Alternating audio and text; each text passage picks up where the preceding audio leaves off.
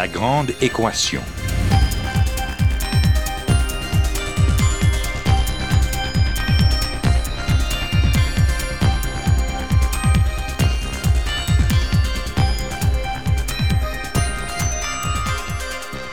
Ici Normand Mousseau, bienvenue à La Grande Équation, votre rendez-vous hebdomadaire avec la science. Cette semaine, l'indice du progrès véritable.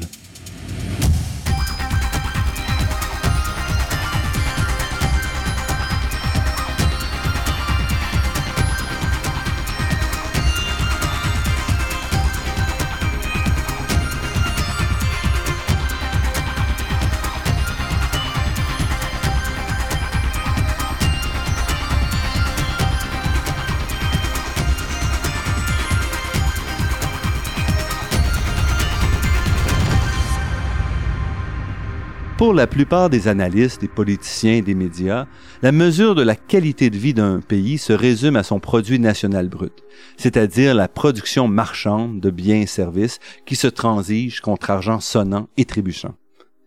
Cette mesure est pourtant de plus en plus critiquée à cause de ses contradictions internes et de ses oublis importants. Ainsi, un aide-soignant qui visite un malade à la maison contribue au produit national brut, alors que le parent ou l'ami qui fait le même travail bénévolement n'est pas considéré comme contribuant au bien-être de la société.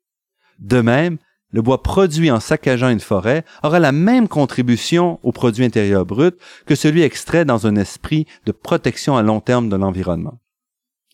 Ah, il suffit pas de critiquer, bien sûr. Il faut proposer des alternatives aussi facile à utiliser car c'est bien là l'avantage du PIB que d'offrir un point de comparaison qui n'est, malgré tout, pas si différent du bon sens. Notre invité d'aujourd'hui s'est attaqué à cette tâche. Dans un livre publié récemment aux éditions Multimonde et qui s'intitule L'indice du progrès véritable du Québec, il montre comment cet indice s'applique et ce qu'il révèle sur notre société. Harvey Mead est détenteur d'un doctorat en philosophie des sciences il s'est établi comme un des leaders des milieux de l'environnement et du développement depuis plus de 40 ans au Québec et au Canada et dans le monde. Parmi les nombreux postes qu'il a occupés au cours de sa carrière, on peut mentionner le fait qu'il fut le premier sous-ministre adjoint au développement durable du Québec en 1990-1991 et le premier commissaire au développement durable du Québec en 2007-2008. Il rédige également un blog fascinant et souvent dérangeant sur son site harveymead.org, Harvey Mead en un mot. Nous rencontrons Harvey Mead dans les bureaux de Multimonde à Québec, le premier éditeur de livres de vulgarisation scientifique au Québec. Harvey Mead, merci d'avoir accepté notre invitation. Ah, ça me fait plaisir. Donc, avant de plonger dans votre livre L'indice du progrès véritable du Québec, j'aimerais qu'on parle un peu de vous parce que vous avez une carrière assez exceptionnelle. Donc, votre nom est familier à beaucoup de nos auditeurs mais votre carrière... Indistinctif, on peut dire. Euh, et, euh, mais votre carrière est un petit peu moins connue. Donc, euh, comment est-ce que vous en êtes venu à vous intéresser à l'environnement? Ah, ça remonte aux années 60. curieusement, quand j'étais enfant, je voulais être fermier. jamais au moins jouer dans la terre. Mais assez rapidement, dans les années 60, en lisant les premières œuvres de d'intervention en manifestant des préoccupations environnementales, mais là, j'ai dit, ah, c'est intéressant, j'ai suivi et euh, en fait, ça n'a pas arrêté. Et c'était vraiment le début du mouvement environnementaliste sur la planète. Mais euh, l'an dernier, au mois d'avril, on a célébré le 44e jour de la Terre. J'ai participé au premier, euh, en 70. D'ailleurs, je trouve que 44, ça fait assez. Là. C'est, euh, ce n'est plus le temps de célébrer. Mais euh, donc déjà en 70, au Nouveau-Mexique, euh, le mouvement était, en, était commencé. on avait déjà eu le, le printemps silencieux, puis le, le, la bombe démographique de Paul Ehrlich comme deux, deux œuvres majeures qui mettaient la table. Et deux ans plus tard, en 72, on avait euh, Alta la croissance. Donc, euh, du club de Rome. Euh. Oui. Ça, ça, remonte à cette époque-là où j'ai commencé. Puis depuis, c'était assez passionnant et préoccupant. finalement, je suis un missionnaire. j'ai été un missionnaire. là, je, je pense que j'ai perdu la foi, peut-être. et je regarde ce qui se passe tout en essayant toujours de, d'intervenir. Et est-ce que les problématiques ont bien changé entre sur 50 ans? D'aucune façon. C'est ça, le, c'est ça le malheur. Euh, moi, je, suis, j'utilise les travaux du Club de Rome de 72 depuis 40 ans. C'était le 40e anniversaire l'an dernier. Euh, j'ai, euh, j'ai l'original et je le, je le regarde de temps à autre. J'ai suivi les travaux parce qu'ils ont mis ça à jour à deux ou trois, à deux reprises. Euh, il n'y a rien de changé. En 72, ils ont fait des projections sur la base des meilleures données disponibles, euh, officielles, formelles. Euh, C'était des informaticiens de, de, Massachusetts Institute of Technology, euh, les mieux équipés euh, en la matière. Et c'était des travaux qui ont duré, je pense, deux ans. Euh, ce qu'ils ont publié euh, s'est avéré au fil des 40 ans quasiment des, prédictions, alors que c'était strictement des projections sur la base de données euh, qui changent, qui étaient faillibles. Euh, en 2013, nous sommes sur, le, sur la piste prévue en 72 pour des, des effondrements d'ici 10-15 ans tel qui était prévu. Donc, en 73, on prévoyait des, des problèmes majeurs dans les années 2020-2030, c'est ça? C'est ça. les, courbes sont très, très claires. Le principal auteur, Dennis Meadows, euh, euh, et, les autres, quand ils ont fait les mises à jour, euh, ont toujours se sont toujours abstenus, un bon informaticien, scientifique, abstenus de, de parler de date, de prétendre que les projections étaient euh, lié à une réalité quelconque. Mais l'an dernier, j'ai entendu Dennis Meadows, j'étais à une conférence où il était présent aussi, je l'ai entendu dire 2025. C'est la date que j'utilise depuis toujours. C'est la date fatidique, c'est la date qui est prévue par les projections. Et euh, tout suggère, avec euh, de, récentes analyses, qu'on se dirige vers des effondrements. Et c'est des effondrements finalement économiques en, en, lien avec des ressources naturelles qui viendraient avant des effondrements strictement écologiques. Dû au changement climatique. Dû, euh, ce serait, entre autres, le prix des ressources, euh, en premier lieu de l'énergie, qui vont tellement soustraire de l'argent du reste de l'activité économique que l'effondrement va s'amorcer. Selon les prévisions, euh, projections, maintenant prévisions, et selon ce qui se passe finalement. Écoute, le, prix de l'énergie, le pétrole, ça a quoi, décuplé depuis 10-15 ans. Et puis, vous, dans quel était votre rôle à ce moment-là, dans les années 60-70, dans le mouvement euh, environnementaliste? Missionnaire. oh, c'était le mouvement, mais le mouvement était euh, pour essayer d'éviter que des catastrophes arrivent. Euh, et ce qui était arrivé, finalement, c'est qu'à un moment donné, comme tout le monde, on s'habitue à ce qu'on fait. Et pendant 40 ans, l'habitude devient pas mal ancrée dans les mœurs ce que je constate. Quand je suis devenu commissaire au développement durable, j'étais euh, en poste en 2007 et 2008, on m'a, par les, les, procédures, par la, façon de faire du bureau du vérificateur général, et c'était tout à fait approprié, j'étais obligé de me soustraire de toute intervention politique euh, dans l'actualité, tout commentaire. Alors j'ai lu, j'ai écrit et j'ai dirigé. Et j'ai réalisé que c'était le temps que je me réveille, hein, que j'avais perdu mon temps royalement pendant 40 ans et que c'était vraiment, euh, il fallait faire autrement. Euh, ce que je constate depuis euh, ce temps-là, c'est que le mouvement environnemental ne s'est pas réveillé. tout comme les mouvements sociaux d'ailleurs, ils sont dans leurs habitudes vieilles de décennies. Donc essentiellement, on a adopté un modèle de groupe environnemental à la fin des années 60. Et c'est ce modèle-là qui est encore celui... Euh, on essaie d'influence, influer sur les décisions des décideurs. Et euh, on est toujours sûr que ce sera juste une partie de ce qu'on veut, puis on vit avec le compromis, etc. Et le problème, c'est que, à force d'accepter toutes sortes de compromis, on, on, a laissé aller le, la situation et on est devant une situation où les compromis ne, sont plus dans le portrait. Euh, et, comme je dis, le mouvement social, les mouvements sociaux sont dans la même situation où les inégalités sont accrues, euh, où le, le rôle des pays riches par rapport aux pays pauvres est, pire qu'en 48, euh, quand Truman a dit il faut, aider les pays sous-développés pour qu'ils ne viennent comme nous, mais c'était jamais finalement dans les mœurs des gouvernants des pays riches. donc, je suis là-dedans depuis les années 60. Même, euh, et je le vis euh, comme individu, euh, nous avons décidé d'arrêter notre famille à deux enfants. le taux de remplacement, et Dieu sait, c'est pas juste le remplacement qui s'est fait pendant ma vie. On a triplé la population humaine pendant ma vie. Et euh, ici au Québec, c'est plus que doublé. Euh, dans l'espace d'une vie, c'est insensé et difficile à imaginer. Et ce qui est le malheur, le malheur dans tout cela, c'est que les pires habitudes de ces décennies-là, ce sont celles des économistes.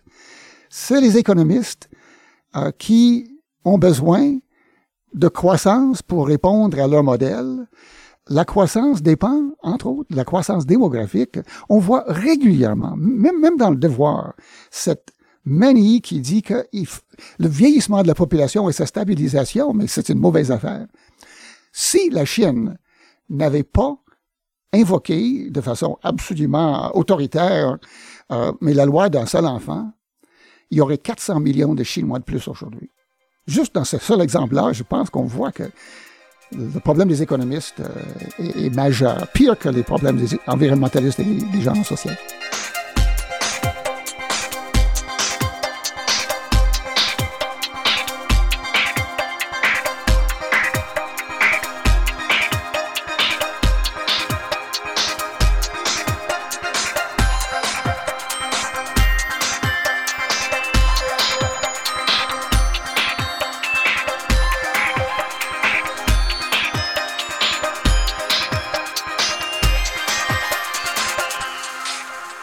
Ici Normand Mousseau, vous êtes à La Grande Équation et nous sommes en compagnie de Harvey Mead, environnementaliste. Donc vous êtes tout de suite embarqué dans le, vif du sujet, mais j'aimerais quand même juste terminer un peu votre carrière avant qu'on embarque complètement. Et je corrige tout de suite, ex-environnementaliste. Ex-environnementaliste. Donc vous êtes quoi maintenant? Comment euh? J'ai de la difficulté à me décrire aujourd'hui, euh, mais je suis je suis ex-environnementaliste. Je n'ai absolument aucunement la passion que j'avais pendant des années. C'est trop tard on voit comment ça marche et nous sommes en train de détruire la planète ou de terminer le processus de destruction. Donc, revenons quand même un peu à votre carrière. Vous êtes né aux États-Unis. Vous parliez de l'Arizona tout à l'heure. Euh, donc, et vous avez, euh, pardon, du Nouveau-Mexique. et vous avez euh, donc fait travailler comme professeur à St. John's College au Nouveau-Mexique. Et quelle était votre formation à ce moment-là? Mais assez curieusement, j'ai fait mon doctorat ici à, Laval euh, en philo des sciences. Euh, après ça, on est allé aux, États-Unis parce que je voulais corriger, compléter, en tout cas faire plus que ce que j'avais pu faire à, Laval. Je suis allé à Chicago. Euh, mais St. John's et plus tard, ce que j'ai fait ici à St. Lawrence, c'est le résultat d'une décision quand j'avais 16-17 ans euh, j'avais reçu une bourse pour l'Université de Notre-Dame de quatre ans, tout, tout, dépenses, tout payé. Euh, euh, et j'ai décidé de pas y aller, de pas l'accepter. Je suis allé à un collège en Californie qui venait d'adopter une approche à l'enseignement collégial, euh, débuté dans les années 60, dans les années 30 à Chicago et qui était le, finalement derrière la fondation de St. John's College à Annapolis dans le Maryland et ils ont créé un nouveau campus au Nouveau-Mexique dans les années 60. Alors, euh, j'étais en philo des sciences, mais j'avais été marqué par euh, quatre ans au collège où tout était fonction de texte. On lisait un texte, on essayait de comprendre le texte et le dialogue était toujours sur les différentes compréhensions que les différents lecteurs avaient du même texte. Alors j'ai passé ma vie là-dedans. Euh, pendant longtemps, je me disais schizophrène parce que mes étudiants ne savaient jamais que j'étais autant temps plein en environnement que je l'étais en enseignement. Et c'était deux choses complètement déconnectées. Euh, écoute, quand on lisait Platon ou Kant euh, ou, ou Dostoevsky, euh, c'était pas évident comment relier ça aux, aux, questions environnementales. j'ai fait, je me suis j'ai résolu le conflit à un moment donné en réalisant que le dialogue euh, dans la vie est finalement euh, la même chose que ce soit dans les, les cours ou dans les parce que j'ai jamais donné des cours magistraux euh, ou dans la vie, dans les interventions politiques, dans le mouvement environnemental. Et donc ma formation n'avait rien à voir techniquement avec ma carrière en environnement mais tout ce qui était impliqué dans cette formation, qui n'en était pas une et qui, qui évoluait avec le temps, aboutit à, cette, euh, cet effort de, de rester en contact et en débat et en dialogue. Parce que votre méthode d'enseignement, donc vous avez toute votre carrière, rejeté la, la méthode classique d'enseignement en disant, moi, ce que je veux, c'est vraiment euh, favoriser le dialogue avec mes étudiants. Mais c'est ça ma décision à 16 ans quand j'ai, je suis allé au collège en Californie plutôt que Notre Dame. Euh, le livre a été, l'impression a été inventée à la fin du 15e siècle, si ma mémoire est, est, bonne ou si mes dates sont correctes. Et, mais l'enseignement universitaire n'a jamais réalisé ça. Et autrefois, les profs présentaient leurs livres parce qu'il n'y avait pas moyen de les diffuser. Aujourd'hui, les profs cachent leurs livres et les présentent dans leurs cours pour peut-être euh, publication plus tard. Non, j'ai rejeté ça d'emblée.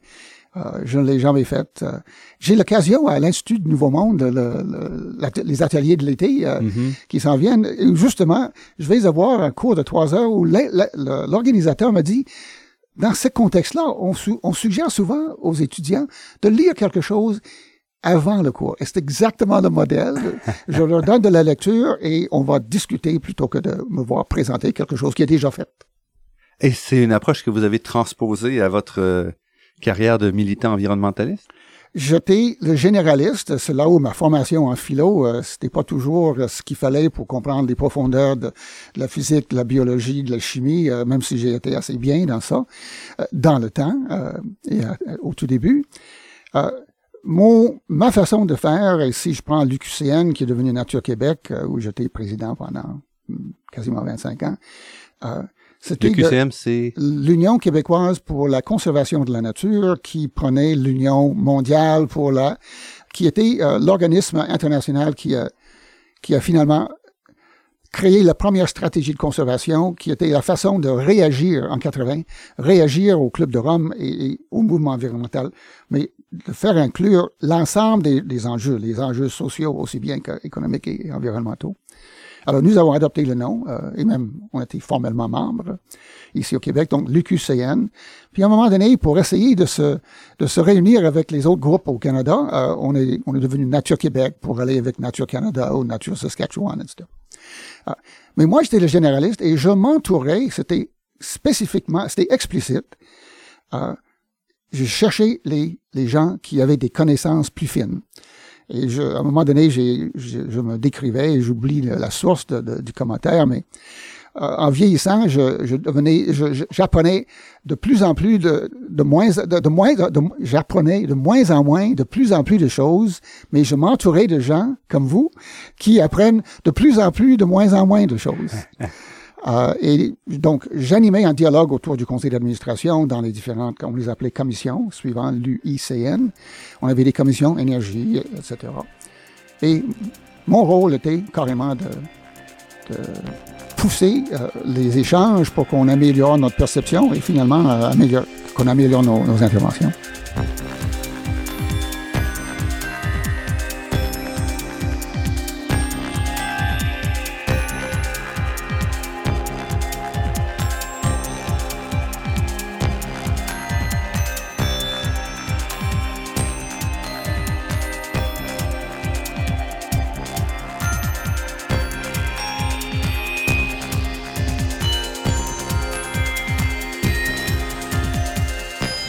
Ici Normand Mousseau, vous êtes à La Grande Équation sur les ondes de Radio Ville-Marie et nous sommes en compagnie d'Hervé Mille. Vous avez donc fondé Nature Québec au début des années 80 et le but c'était de vous démarquer des autres groupes environnementalistes? Mais il n'y en avait presque pas. Euh, nous étions basés à Québec euh, pour des raisons euh, d'intervention, mais finalement c'était presque tout de suite provincial. Il y avait SVP et Stop à Montréal et c'était à peu près tout ce qui existait au Québec. J'arrivais des États. Mm-hmm. Euh, en fait, ça faisait plusieurs années que j'arrivais des États euh, et ça bougeait pas beaucoup. Mais tout d'un coup, il y avait un mouvement pour l'autosuffisance agricole, euh, Jean Garon dans le mhm. temps. Et là, les objectifs étaient de, de faire des, de, faire disparaître les meilleurs milieux humides de la province, euh, les battures de Beauport à Québec et à Saint-Augustin, euh, les battures de Kamouraska, les, les, les bords du lac Saint-Pierre. Et euh, afin de transformer ça en terre agricole, c'était ça? Ou en autoroute, euh, ou, oui, ou des villes. C'est ça. Ça varié selon la place. Euh, et euh, c'était, euh, ça marchait. Hein. Il y avait un mouvement, l'association des biologistes était tout d'un coup réveillé à ça. On était plusieurs groupes, c'était un mouvement de masse d'ailleurs. Michel Jourdain faisait le porte-à-porte avec une équipe dans la basse ville de Québec où allait euh, avoir un impact. les autoroutes prévues. Moi, j'arrivais de la Californie dans ma jeunesse où je voyais les autoroutes comme le salut. Euh, chaque, chaque nouvelle autoroute, c'était euh, Ah, salut. Chaque fois qu'il y avait une nouvelle autoroute, c'est la congestion. Et, et ça n'était pas la, la, bonne approche. donc, on a décidé de rendre permanent le, le, ce qu'on faisait face aux voitures de Beauport, Kamouraska et Lac-Saint-Pierre. Et c'est devenu un groupe qui était quand même assez différent de, de SVP et Stop, parce qu'on était préoccupé par le développement. Et on a réalisé assez rapidement qu'on a manqué notre, notre coup pour les voitures de Beauport et Kamouraska parce qu'il y avait des instances gouvernementales qui planifiaient depuis des années la croissance démographique, la croissance des villes. tous ces mouvements-là, euh, tous ces mouvements-là étaient interreliés. Et on a réalisé qu'il fallait pas essayer d'être en amont.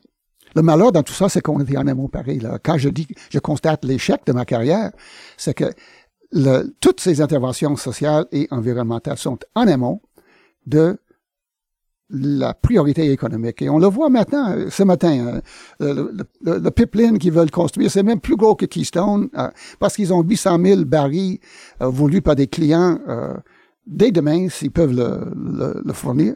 On réglera les problèmes environnementaux et sociaux une fois qu'on aura fait ce qu'il faut, c'est-à-dire le développement économique. Euh, je ne divague pas, c'est le but même de mon livre. Qui, ça, que ne, vous ne voulez pas parler de mon livre, mais justement, on, est en train de faire, la, bonne préparation parce que le, le livre, euh, curieux, j'arrive à, à, mon livre. ça s'insère dans tout ça parce que depuis 89, j'ai été saisi par un livre que j'ai reçu comme cadeau pour participation à un colloque de deux, trois jours d'une fondation en, Ontario. Et c'était un livre sur l'économie écologique. Et j'ai essayé pendant, pendant 15 ans de réunir des économistes, de trouver des économistes que je pouvais réunir pour qu'on puisse faire de bonnes analyses, de meilleures analyses plus complètes de, des dossiers que nous suivions à Nature Québec. Et euh, c'était quasiment sans effet. Euh, il n'y en avait pas qui étaient intéressés, ou, peu. Euh, je dirais que ils s'occupaient à faire ce que nous essayions d'arrêter.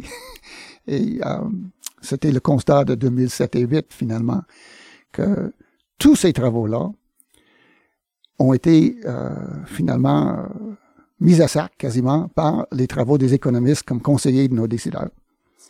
Et donc, ce livre-là, puisqu'on y arrive, qui est euh, l'indice euh, du progrès véritable du Québec, c'est votre, euh, votre retour en disant un des points importants qu'on utilise quand on décide ou on détermine l'ordre des pays, c'est le produit intérieur brut. Or, ce, ce chiffre-là caractéristique a, de gros problèmes. Et pour vous, c'était de voir comment est-ce qu'on peut combler ces trous-là en, offrant une, une façon qui inclut l'aspect environnemental dans le dans la description. Mais la réalisation de fond, c'est que quand nous perdions les bâtures de Beauport ou, euh, ou le boisé des franciscains euh, dans la Haute-Ville, ou quand, quand nous, nous essayons de protéger, mais on allait les perdre, des sites, on se battait contre les chiffres. Mm-hmm. Et nous n'en avions pas. Et euh, c'était pas évident. Il est toujours pas évident de faire le débat dans les termes qu'il faut parce que les économistes ne comprennent que les chiffres. Euh, alors, euh, depuis cette découverte du livre de Herman Daly, qui est un, gourou dans le domaine de l'économie écologique et ancien économiste principal de la Banque mondiale, euh, depuis la lecture en 89, je, suivais, je réfléchissais, j'essayais de, faire intervenir dans ce que je faisais, ce que le livre démontrait, à l'effet que le, coût des impacts environnementaux et sociaux de, nos, de notre activité économique, les coûts de ces impacts étaient très importants, mais personne ne les considérait comme des coûts. C'était des impacts. Et euh, quand j'ai eu l'occasion de devenir commissaire, mon objectif était de, écoute, vérificateur général adjoint du Québec, avec le, le mandat de vérifier finalement les processus de développement du gouvernement. Le gouvernement, c'est un moteur de développement. J'étais mandaté à évaluer, à vérifier ça. Puis j'avais dit à mon patron que je voulais le faire en fonction des économistes de l'économie écologique. Il y avait un malheur là aussi. Mon, mon patron était le seul économiste dans toute la boîte, les 250 employés du vérificateur général, mais c'était le patron. Il m'a, il m'a engagé, il m'a laissé faire pendant deux ans pour réaliser à un moment donné que il ne pouvait pas croire qu'il y avait des critiques de l'économie qui pouvaient être aussi sérieuses et aussi sévères et qui ne voulaient rien savoir finalement. Et euh, donc, j'avais travaillé pendant deux ans. J'ai fait l'empreinte écologique la première année et de mes deux ans de contrat euh, pour découvrir déjà que le Québec dépasse par trois fois la capacité du sport de la planète pour, soutenir euh, la sorte de vie que nous menons ici au Québec. Si on l'étendait à, l'ensemble de l'humanité, et comment ne pas l'étendre. Euh, et la deuxième année, c'était de faire l'indice de progrès véritable. Euh, il n'y avait pas de modèle, il n'y avait pas de modèle d'État ayant déjà calculé un indice de progrès véritable. Il avait été fait à pas mal de places, mais jamais par un État, alors que l'empreinte écologique a été faite par les États. Alors, l'indice se situé dans un contexte où l'empreinte avait été calculée. Est-ce qu'on est capable de calculer un IPV? Restez avec nous, notre entretien avec Harvey Mead se poursuit après cette pause.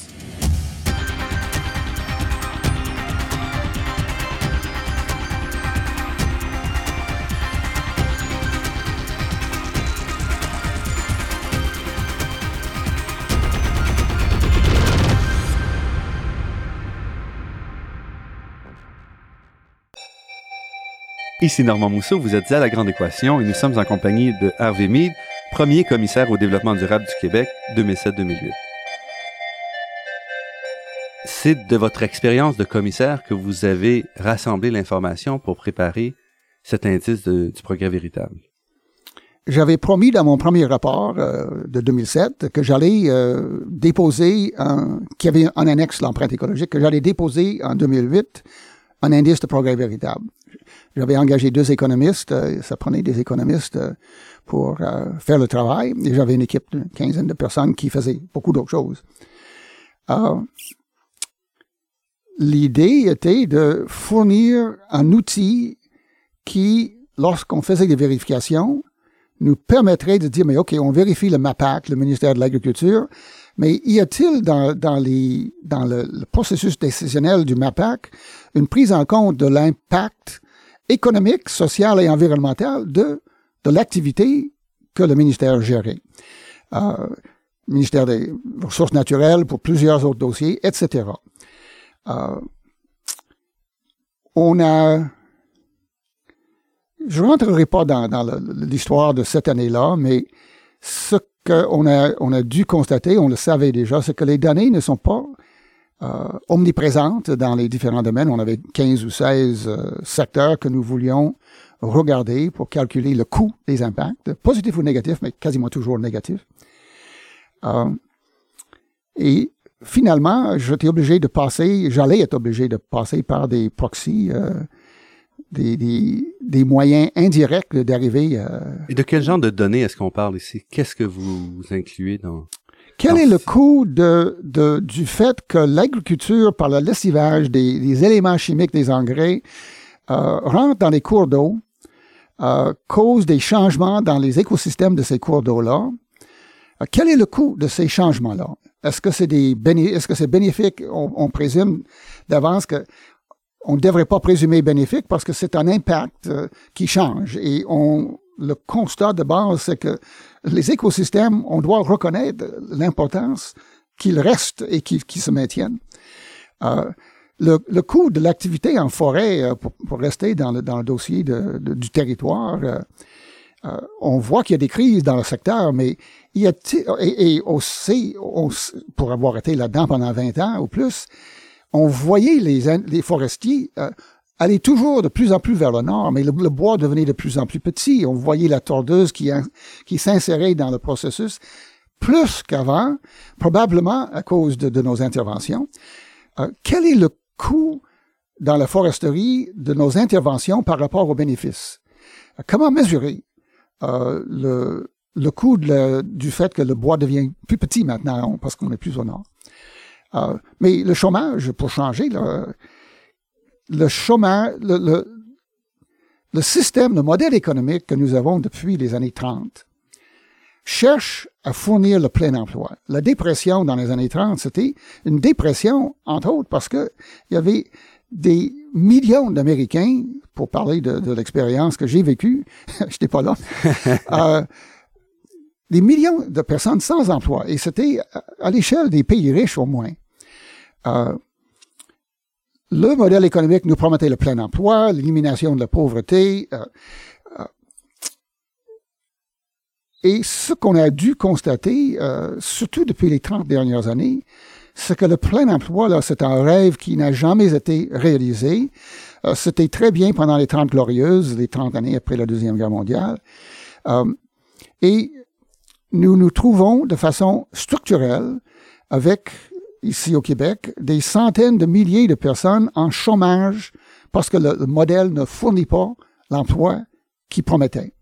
Alors, comment calculer le coût de ce chômage-là? Euh, L'idée était que, c'est un peu compliqué, mais ça explique le fondement du livre. Le PIB comme mesure économique de, de notre progrès, le, qui nous permet de cerner la richesse. Mm-hmm est fondé dans les pays riches surtout, euh, en fait, c'est le même calcul n'importe où, mais fondé sur les dépenses de consommation, qu'on appelle euh, finalement le, en fait, les dépenses personnelles. Il y a des termes techniques dans le calcul. Et il y a trois façons de calculer le PIB. Mais ces dépenses personnelles au Québec représentent 60% du PIB. Aux États-Unis, c'est 70% mais par comparaison, en Chine, c'est 35% Donc, différentes sociétés vivent une activité économique très différente. Euh, Ce 60%-là, c'est celui de chaque consommateur qui achète quelque chose. C'est l'ensemble de toutes les dépenses, si on prend PIB dépenses, toutes les dépenses des individus de la société, c'est comptabilisé à la scène près. Euh, et l'intérêt derrière le recours au PIB, c'est que ces dépenses personnelles-là représentent le bonheur. Euh, le reste du PIB, hein, c'est les dépenses gouvernementales et les investissements privés, puis les exportations et les importations. Tout, tout le reste du PIB, c'est ce qui arrive qu'on bénéficie de, de, l'activité. Alors, mais ces, ces, dépenses personnelles, c'est matériel, c'est, la consommation que nous avons vécue, euh, euh, tout le monde dans les pays riches depuis, depuis 70 ans. L'IPV, l'indice de progrès véritable, part avec l'idée qu'on va corriger le PIB, quant à ses lacunes. Et donc, le, le, premier élément dans le calcul de l'IPV, c'est les dépenses personnelles, la consommation du PIB. Le, le, le défi, c'est de maintenir toujours la consommation comme le bonheur en faisant le calcul de l'IPV. Et je pourrais, je, je voudrais mettre un accent là-dessus en prenant le chômage comme un exemple.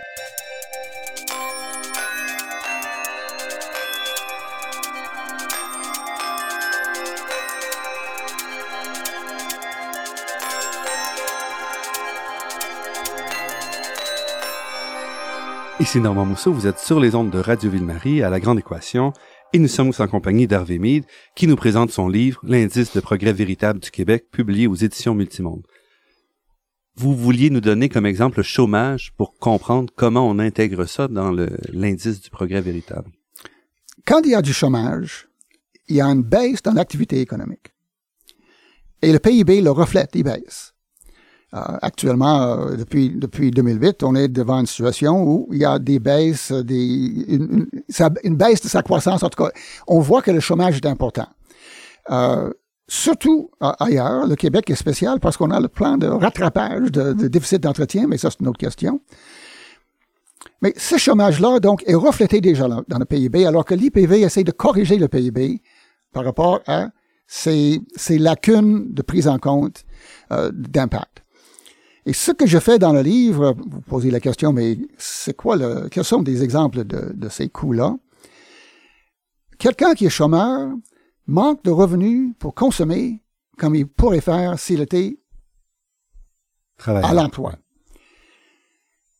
Ça n'a rien à voir avec le calcul de l'activité économique, c'est une question de la vie personnelle de, du personne chômeur, de la personne chômeur.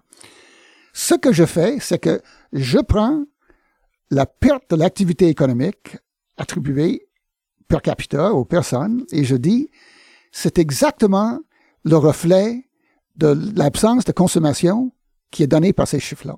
Alors, je soustrais, pour le calcul de l'IPV global, je soustrais le, le stress personnel de ne pas pouvoir consommer du chômeur comme étant un impact social assez important de notre système économique qui ne fournit pas le plein emploi. Ce que vous dites, c'est qu'en plus de la non-contribution à l'économie directement, il y a des effets directs aussi sur le chômeur, et c'est ça qui est pas inclus dans le PIB. Et c'est ça que vous essayez de mettre en. C'est ça. Et le PIB, il est déjà baissé, mais moi je dis ça, ça, reflète même pas euh, l'importance de, la vie de, des gens, comme ça ne reflète pas l'importance des écosystèmes. Juste pour insister sur le fait qu'il y a des problèmes de problèmes sociaux aussi bien qu'environnementaux. L'endettement, c'est un autre, euh, où je, je, je, propose dans le livre, parce que il n'y a pas de chiffres calculés en fonction de tel ou tel secteur pour corriger le PIB. On s'endette pour pouvoir consommer plus qu'on est capable de faire par le revenu qui rentre. Mais je soustrais l'intérêt que nous payons pour notre endettement comme étant le coût de vouloir consommer trop. Ça, c'est un défaut de, de, de, la personne plutôt que de, du système économique, sauf que finalement, tout le système économique incite à la consommation.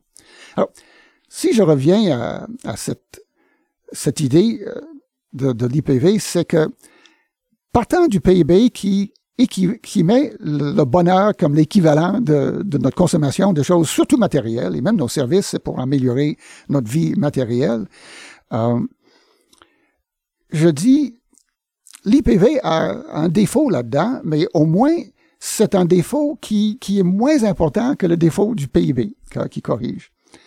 Et, et donc, à travers le, le, livre en général, il y a, je pense, 15, 15, 15 secteurs où le, le calcul intervient, surtout pour déduire, réduire la valeur de, de, de, l'activité économique que les économistes appellent la richesse.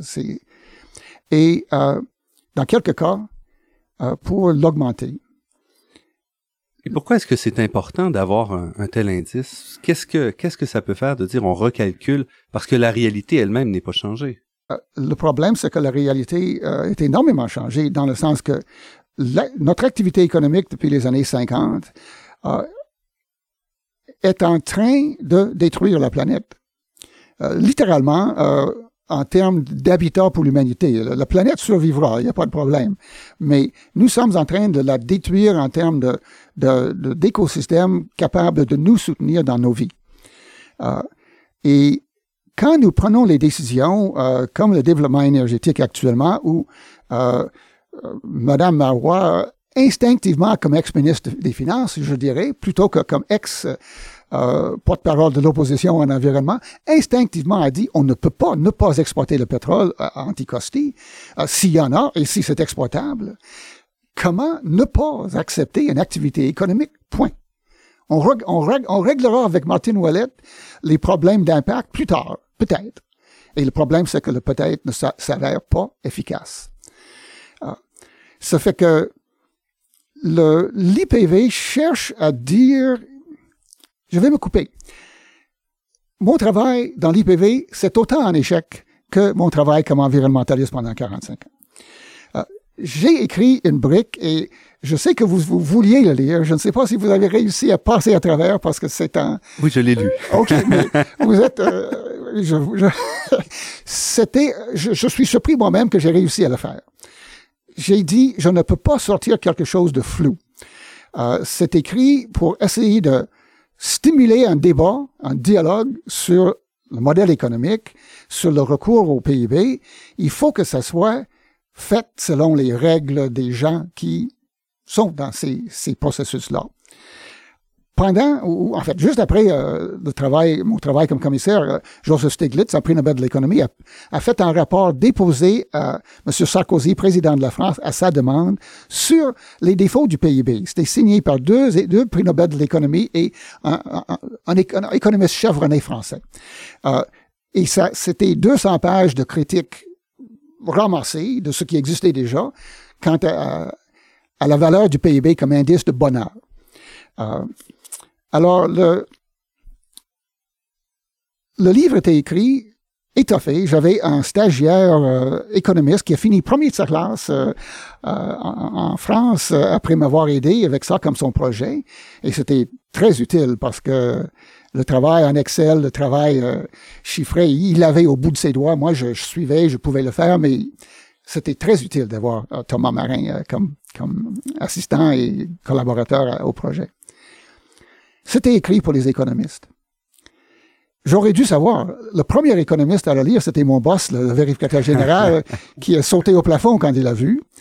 Euh, et je ne pense pas qu'il y a beaucoup d'économistes qui l'ont lu. Je l'ai diffusé avec Multimonde auprès de plusieurs économistes ayant le pouvoir d'intervention comme journaliste.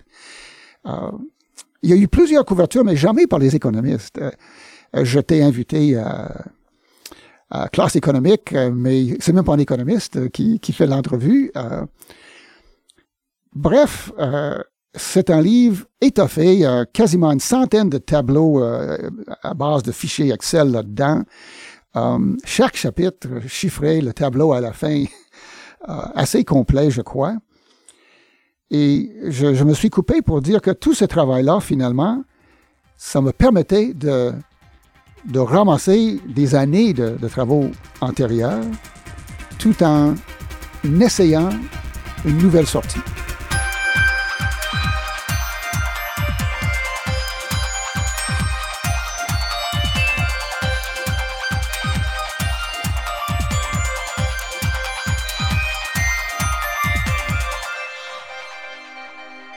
Harvey Mead, ancien commissaire et premier commissaire au développement durable du Québec, donc, ce livre-là, l'indice de progrès véritable du Québec, publié aux éditions Multimonde, pour vous, ça reste une base sur laquelle on doit construire? J'ai relu récemment, le, pour pas relire les 400 pages, j'ai relu la synthèse que j'en ai faite parce que je connais le livre, mais euh, chaque chapitre, quand on rentre là-dedans, on est confronté obligatoirement à une consultation de tableaux, euh, de, des graphiques qui présentent les tableaux et j'avais pas besoin de refaire ça, mais j'ai relu la synthèse et je me dis, c'est vraiment, euh, c'était bien fait en termes de d'outils pour le dialogue, pour revenir à ce qui motive ma carrière. Euh, toutes les facettes de la société sont là-dedans. Euh, et en fait, un questionnement. Donc, chaque chapitre commence par un questionnement de dire qu'est-ce qu'on doit considérer et comment est-ce qu'on peut faire la somme finalement de, des activités d'une d'une certaine d'un certain secteur parce que votre livre est divisé en secteurs comme vous le disiez tout à l'heure et on essaie de voir quels sont les coûts environnementaux, sociaux qui sont négligés dans le, dans le calcul standard pour les incorporer. J'ai rencontré lors des ingénieurs dans un atelier, euh, je pense que c'était au printemps, euh, pour parler du livre, sur le chapitre, du chapitre sur la foresterie.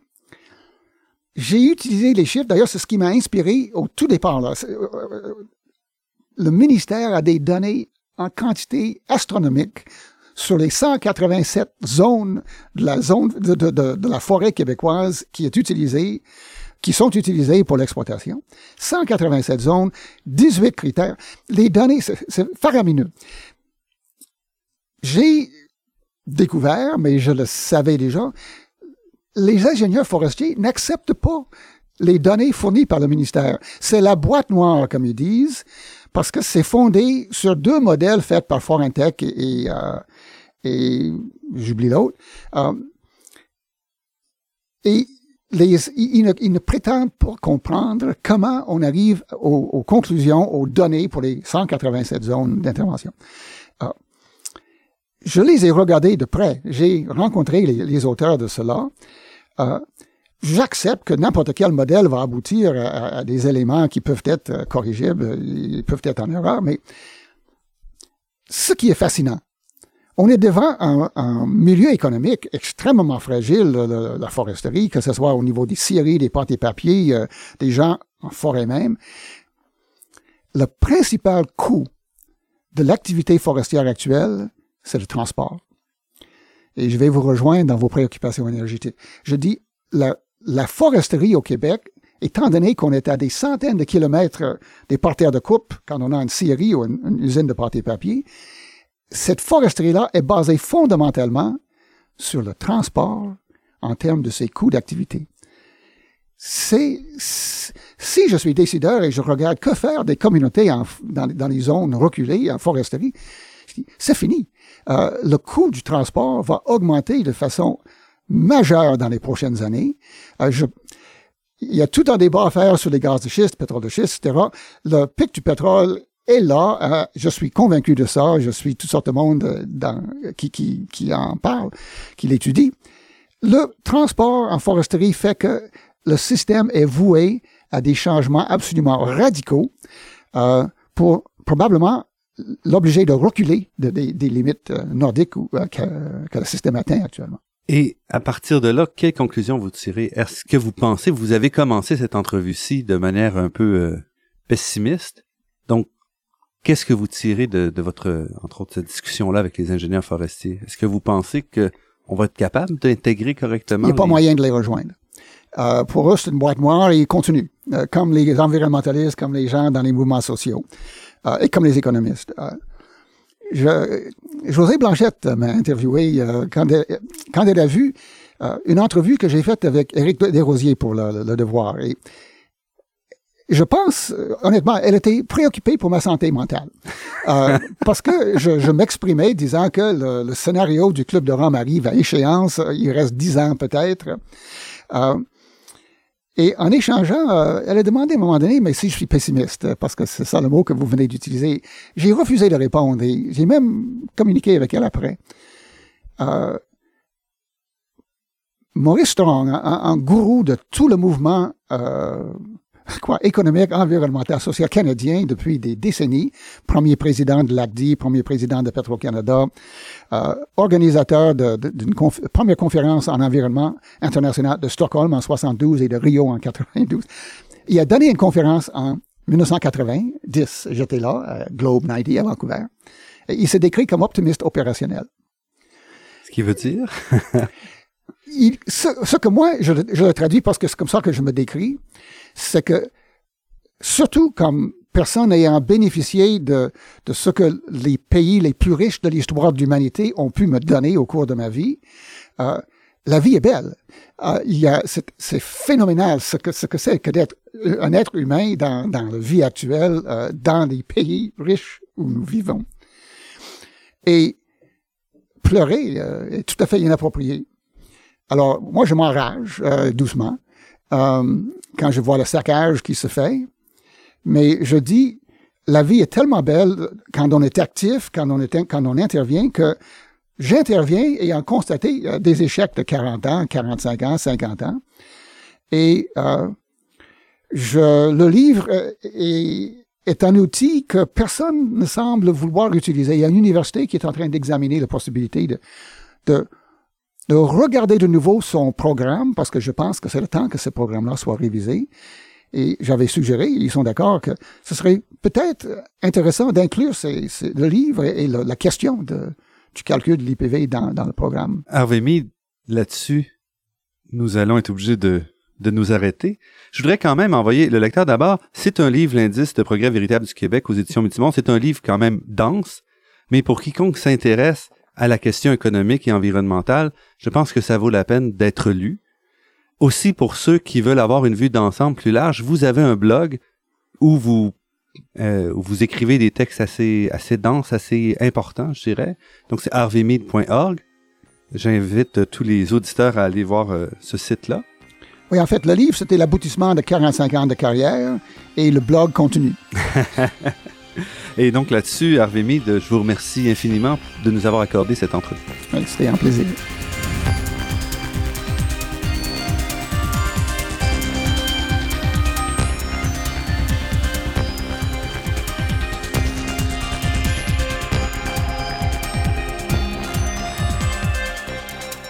Je voudrais remercier tout d'abord Lise Morin et Jean-Marc Gagnon de nous avoir généreusement accueillis dans les bureaux des éditions Multimonde à Québec pour l'enregistrement de cette entrevue.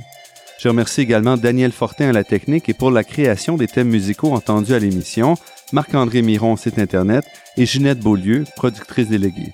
Cette émission est rendue possible en partie grâce au soutien du Fonds de recherche du Québec, de la Fondation familiale Trottier, de la Fondation des chaires de recherche du Canada et de l'Université de Montréal.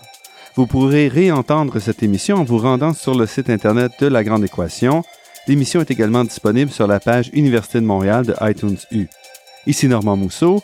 Au nom de toute l'équipe, je vous dis à la semaine prochaine et d'ici là, restez à l'écoute de Radio Ville-Marie pour découvrir votre monde sous toutes ses facettes.